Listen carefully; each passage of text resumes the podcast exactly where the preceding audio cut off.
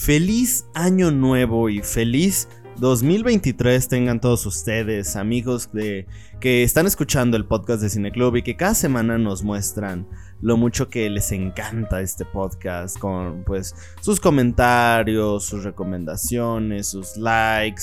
Pues se nota mucho que poco a poco la gente nos empieza a escuchar, la gente nos empieza a conocer, entonces me, me emociona mucho. No, evidentemente no tanto por los números, sino por la comunidad. Porque poco a poco empezamos a tener comentarios de gente que dice, oye, tu opinión de tal cosa me gustó. Oye, en mi país hacen cine de este tipo, hacen series de este tipo. Oye, te recomiendo que veas esto. Oye, puedes hablar de esto. Entonces sí me hace muy interesante la manera en la que pues podemos platicar, obtener puntos de vista distintos y eso. Pero bueno, que tengan un 2023 muy feliz que pues sus propósitos se cumplan, pero no esperen que sus propósitos se cumplan de la noche a la mañana, sino que pues trabajemos los 365 días del año para mejorar nosotros como personas y darnos cuenta de que el cambio está en nosotros y que no necesitamos un año nuevo para cambiar.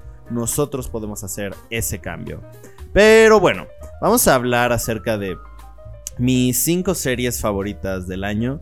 Eh, ya pues evidentemente llega la, época del año donde, donde empezamos a hacer nuestros tops. Ah, yo voy a hablar de mis favoritas, no de las mejores, porque eso de las mejores siempre la dejo como para marzo, que es cuando tengo tiempo de ver todas las series que me faltan o de ver todas las películas que me faltan, porque pues algunas llegan hasta el año que viene, etcétera para pues estrenos en cines y así. Pero bueno, hay, hay unas cuantas series que no mencioné, que no voy a mencionar en este top porque no las he visto. Creo que en general son dos. Son dos las que yo creo que sí podrían entrar en mi top de mis favoritas del año, del 2022. Que son precisamente una... Una es Andor, esta serie de Diego Luna de Star Wars. Eh, no la he podido ver, no, no me he podido dar el tiempo de verla. Son muchos capítulos además, pero espero pronto ya poder retomarla. Y dos es El Gabinete de Curiosidades de Guillermo del Toro. Es una, peli es una serie que, bueno, una antología que me gustaría poder terminar al fin. Pero bueno, todavía falta poquito, todavía me falta terminar, terminarla, me faltan unos cuantos. Pero bueno, estas dos no llegaron al top justamente porque no las he terminado de ver. Pero bueno, ¿qué les parece si empezamos con el top? Y en el número 5 está una serie que me gustó mucho, que es Sandman, de Sandman, de Netflix, en coalición con Warner me parece. Y me gusta mucho porque para todos aquellos que me conozcan, ah, saben perfectamente que yo soy un gran fanático de los cómics, de las novelas gráficas, de las historietas, de las de pues estas páginas, de estas caricaturas ah, políticas que hacen los moneros, etc. Entonces, pues Sandman ah, para cualquier fanático de los cómics, de la novela gráfica, pues, de esta cultura de cómic estadounidense, o más bien occidental, Ah, les, les, les encanta porque pues es una de las obras cumbres que redefinen a lo que es una novela gráfica. Y no solo eso, redefinen a la literatura porque grandes sagas de literatura de fantasía pues tenemos La materia oscura de Philip, de Philip Pullman, eh, tenemos pues todos los libros de Tolkien, tenemos las crónicas de Narnia, tenemos un montón de sagas literarias. Pero muchas veces la gente suele dejar de lado lo que son estas novelas gráficas, estos cómics respecto a incluso de fantasía, porque pues no lo consideran literatura. Sin embargo, pues yo creo que Sandman es una obra cumbre y qué mejor autor para hablar de fantasía que Neil Gaiman. En esta ocasión esta adaptación incluso está gestionada por el propio y, y la leyenda en sí que es Neil Gaiman que es un hombre maravilloso, es un hombre increíble, tiene una mente, una facilidad de la escritura, tal vez no facilidad, pero tiene una capacidad de escritura maravillosa. Si les tuviera que recomendar algunos libros de él, pues además de, Sandman, yo les recomendaría um, Stardust, que es mi libro favorito de toda la vida, uh, Norse Mythology. Uh, hay un libro de un chico que... Uh, el cementerio, no recuerdo el nombre, pero no me recuerdo el nombre exacto, pero bueno, se los debo. Eh, igual luego tuiteo el libro para que me sigan en Twitter, arroba Pero bueno, Sandman es una epopeya sobre Morfeo, este dios de los sueños. Sin embargo, este viaje incluye personajes no solamente creados por el mismo Neil Gaiman para esta pues esta mitología que crea dentro de la misma historia, sino que también incluye personajes de otras de otras licencias de DC Comics, como es el caso de John, John Constantine, pero en la serie eh, cambian al personaje de John Constantine o John Constantine, como mucha gente lo puede llegar a conocer, por Johanna Constantine. La verdad es un cambio que a mí no, me, no me molesta, no me afecta para nada. A mí me gusta mucho Gina Coleman, me encanta esta actriz. Me gustó mucho en su papel en Doctor Who. Se me hace que lo hizo increíble como esta... Ay, Clara, Clara Oswald. Eh, se me hace increíble. Y la verdad me gusta mucho. Además tiene un montón de actores maravillosos. Gwendolyn Christie como... Pues Lucifer. Se iba a decir Satanás, pero no, no, no, es Lucifer.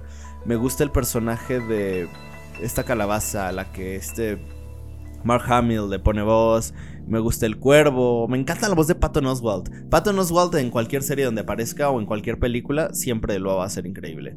Pero bueno, lo mejor de Sandman es la manera en la que logra establecer su propio estilo, su propio tono para, para mostrar una serie de fantasía, pero una fantasía que se centra más en lo onírico, obviamente, pues propiamente porque es el mundo de Morfeo, pero también en una fantasía que se muestra mucho más lúgubre y escabrosa, eso a mí me encanta.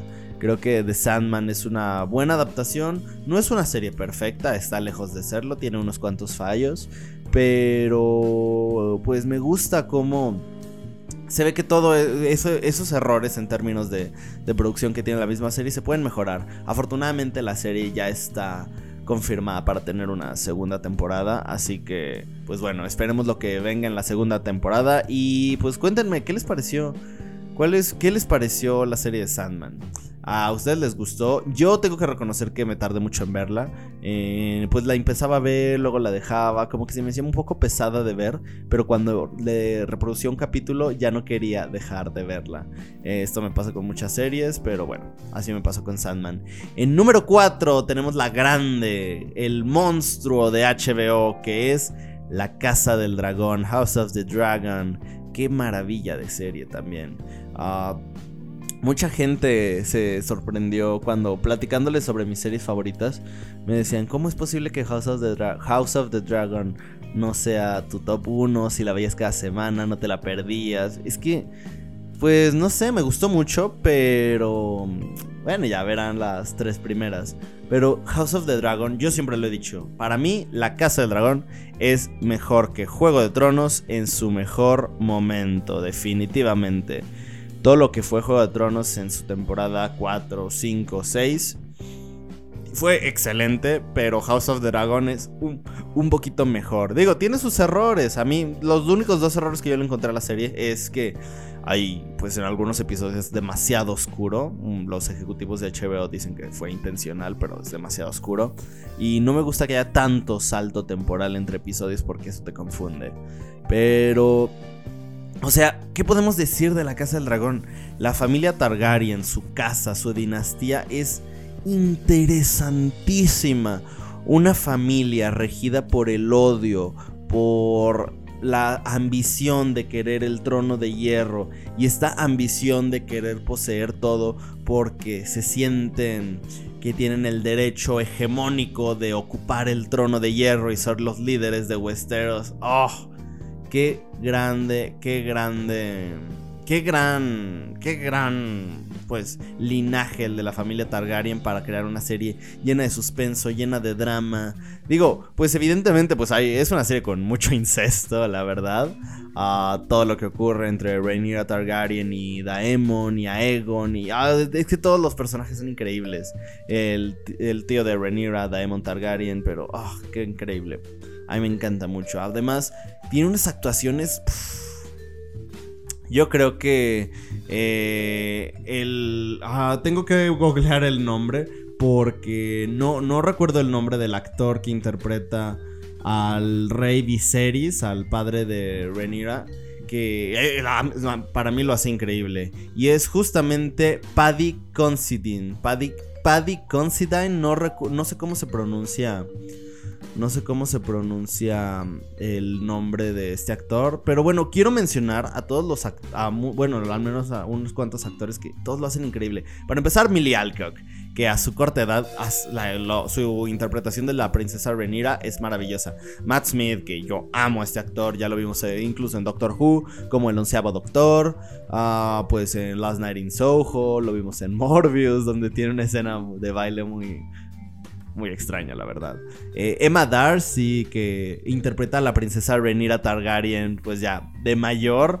Y tenía un papel, tenía, o sea, Millie Alcock, que interpretó a Rhaenyra de joven, dejó un, un dejó un, la vara muy alta. Y Emma Darcy lo hizo increíble también. Olivia Cook, que es una actriz increíble. Para los que no conozcan a Olivia Cook, vean la serie de Bates Motel Qué maravilla, qué maravilla. También actuó en Ready Player One, en Sound of Metal. Entonces, pero yo les recomiendo mucho que vean Bates Motel. Es una muy buena serie, da, una nueva interpretación, pues, bueno, no una nueva interpretación, sino amplía un poco la historia de la película de Psicosis de Hitchcock, pero bueno, Paddy Considine lo hace increíble, Emily Carey, qué buena actriz, lo hizo maravilloso, interpretando a pues la reina Alicent Hightower. Pero obviamente mi personaje favorito y mi actor favorito de esta serie es Rhys Ifans interpretando a la mano del rey Otto Hightower. Qué buen actor, de verdad. Eh, Otto Hightower es increíble. Oh, es que no, no, no. Podría hablar horas. Creo que nunca grabé podcast de la Casa del Dragón. Debería, tal vez para cuando se vaya a estrenar la segunda temporada, porque a mí me encantó. La manera en la que... Y aparte esta dinastía Targaryen de los que viven en, en el mar, oh, es increíble, los dragones, amplían de verdad muchísimo la mitología de Westeros porque, ah, porque antes solamente eran que los Stark, que los Targaryen, que incluso a pesar de que los Stark vivían como en, pues, en este reino de Invernalia, Invernalia es un excelente nombre para un reino, eh, cada uno se diferenciaba, pero a fin de cuentas todos eran muy parecidos. En cambio, cuando llegan los de este personaje interpretado por Pedro Pascal, que vienen de una región en las arenas mucho más alejada, pues empiezan a ampliar un poco más lo que era este mundo. Entonces ahora que estamos en en Roca Dragón y en toda esta parte de Westeros y de repente conocemos a esta parte de la familia Targaryen donde están con los barcos y luego tenemos esta serpiente marina, wow, oh, está, está increíble, a mí me encantó oh, The House of the Dragon, una de las mejores series y mi número 4 en mis series favoritas. Número 3, sí, vamos a em, empezar a ir un poco más rápido. La serie es Yellow Jackets una serie acerca de... Solo les voy a decir lo esencial para que se interesen en verla porque es una serie que desde los primeros 5 minutos ya empieza a sorprenderte y es Yellow Jackets, ah, esta serie de un grupo de jugadoras de, de fútbol que sufren un accidente de avión y quedan varadas. Pero pues bueno, como dije ya, si quieren escuchar mi opinión un poco más más dinámica, pues vayan a... Esperen. Ahora sí, una disculpa. Tuve que pausar la grabación. Me, llegó una llamada muy importante. Pero bueno, Yellow Jackets es una increíble serie. Me gusta cómo ah, funciona. Ah, lo que les estaba diciendo es que si quieren escucharme una opinión más dinámica, vayan al canal de YouTube. Ahí está. Aquí lo estoy ampliando más, pero ahí está un poco más resumido y más rápido. Pero lo que me gusta y lo que dije en mi video es justamente que esta serie es muy polifacética o al menos se busca, entrar en muchísimos géneros. Empieza como una serie de suspenso, después se vuelve un drama, después termina siendo como algo sobrenatural, termina siendo horror. Es algo... es increíble la manera en la que Yellow Jackets es tan diversa, tan la manera en la que logra entrar en tantos géneros y sobre todo, no solo eso, porque pues una serie podría funcionar de esa manera, pero creo que lo más importante es la forma en la que todas las actrices o actores que aparecen en esta serie eh, logran, logran, ¿cómo decirlo?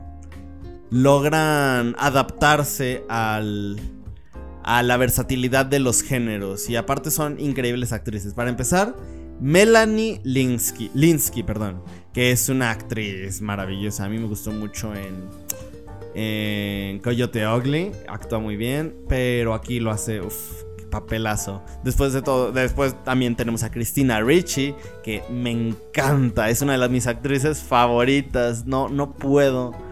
No, no, no, es que donde, no importa que en donde actúe Christina Ricci, a mí me encanta. Y por supuesto, uno de mis crush, que más bien esta actriz que es mi crush eterno, eh, la descubrí en una película de Zack Snyder y desde entonces como que me, me enamoré. Eh, no la había visto, pero bueno, esta actriz actuó en Miss Peregrine y Los Niños Peculiares, en Arcane, le da la voz a... Me parece que le da la voz a, a Jinx. Sí, le da voz a Jinx. Y por supuesto en la película de Zack Snyder, Army of the Dead. Y es por supuesto Ella Purnell. Qué hermosa, qué gran actriz. ¡Ah!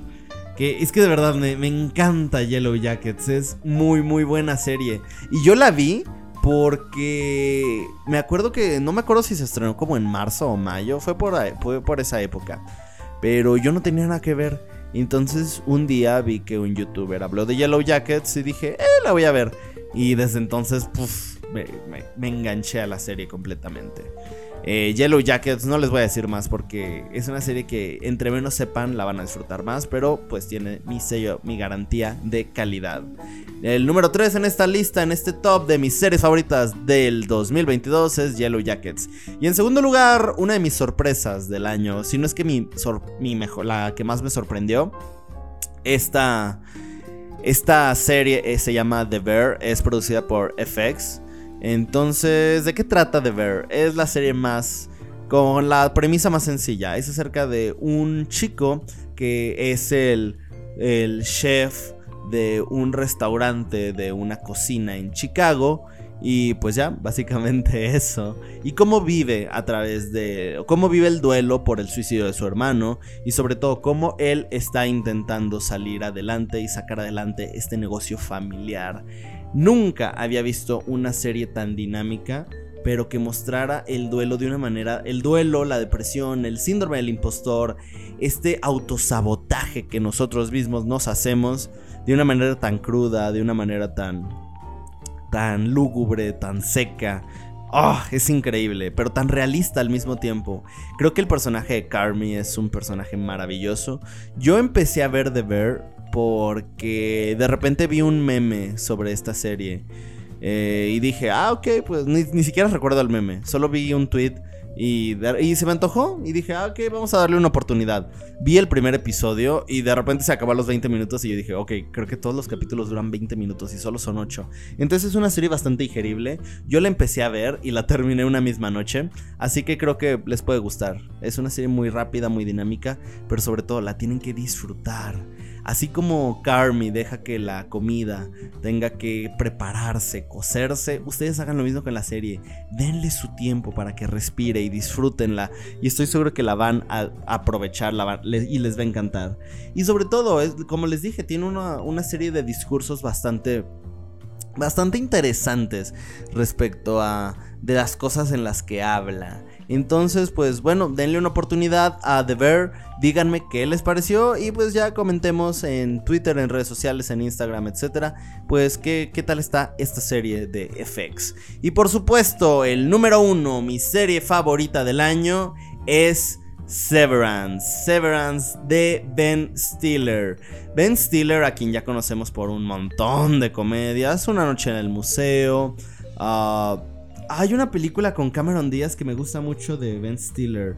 No recuerdo el nombre. Es que tiene tantas. No, sé si es mi novia Polly, pero creo que mi novia Polly también es de, es de él. Pero bueno, películas de Ben Stiller. Es que es un. Es, ah, Loco por Mary. Loco por Mary es justamente la película de la que yo les decía con Cameron Díaz. Mi novia Polly es otra película. Tropic Thunder, muy buena a Zoolander, pero yo diría que mi película favorita de Ben Stiller definitivamente es La increíble vida de Walter Mitty. Me gusta mucho cómo Ben Stiller es muy bueno haciendo haciendo comedias, pero cuando hace dramas o hace series o películas de otro tipo, les sale mucho mejor. Y justamente con Severance hace la obra de ciencia ficción del año. No sé si catalogar la ciencia ficción, para mí entra en este género, pero bueno. Respóndanme esta pregunta. ¿Qué, qué pensarían si yo les dijera que que pudieran separar su vida laboral de su vida cotidiana, que pueden vivir dos vidas distintas, sin embargo no saben lo que hacen durante el trabajo y cuando están en el trabajo no saben cuál es su vida afuera de ese edificio. Ya con esa premisa ya suena algo bastante interesante. Entonces creo que lo que ofrece Severance es una serie de suspenso increíble, increíble. A mí me encantó. Yo este año, bueno, el 2022, no quise celebrar mi cumpleaños, quise festejar solo mi cumpleaños. Entonces lo que hice fue encerrarme en mi casa.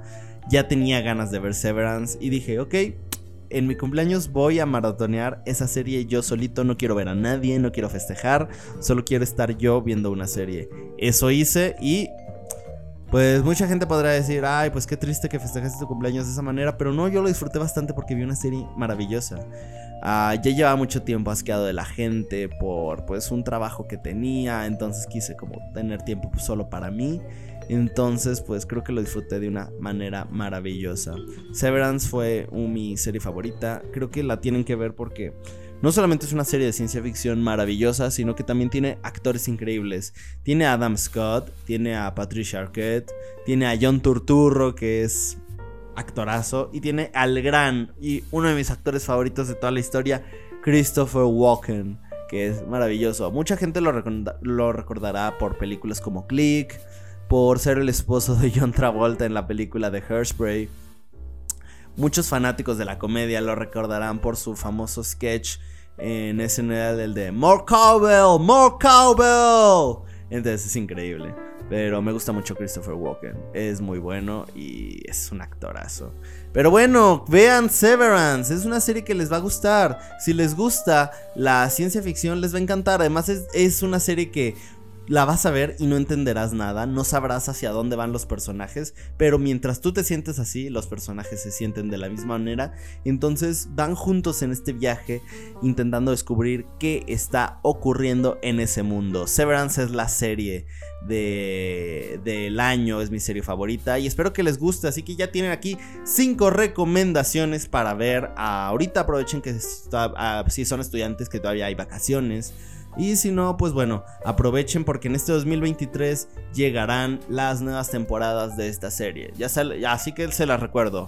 Sandman, eh, House of the Dragon, Yellow Jackets, uh, The Bear y por supuesto Severance. Mi nombre es Alan Juvenal, este fue el podcast de Cine Club. Síganme en mis redes sociales, en Twitter estoy como I'm en Instagram estoy como Soy Hubis.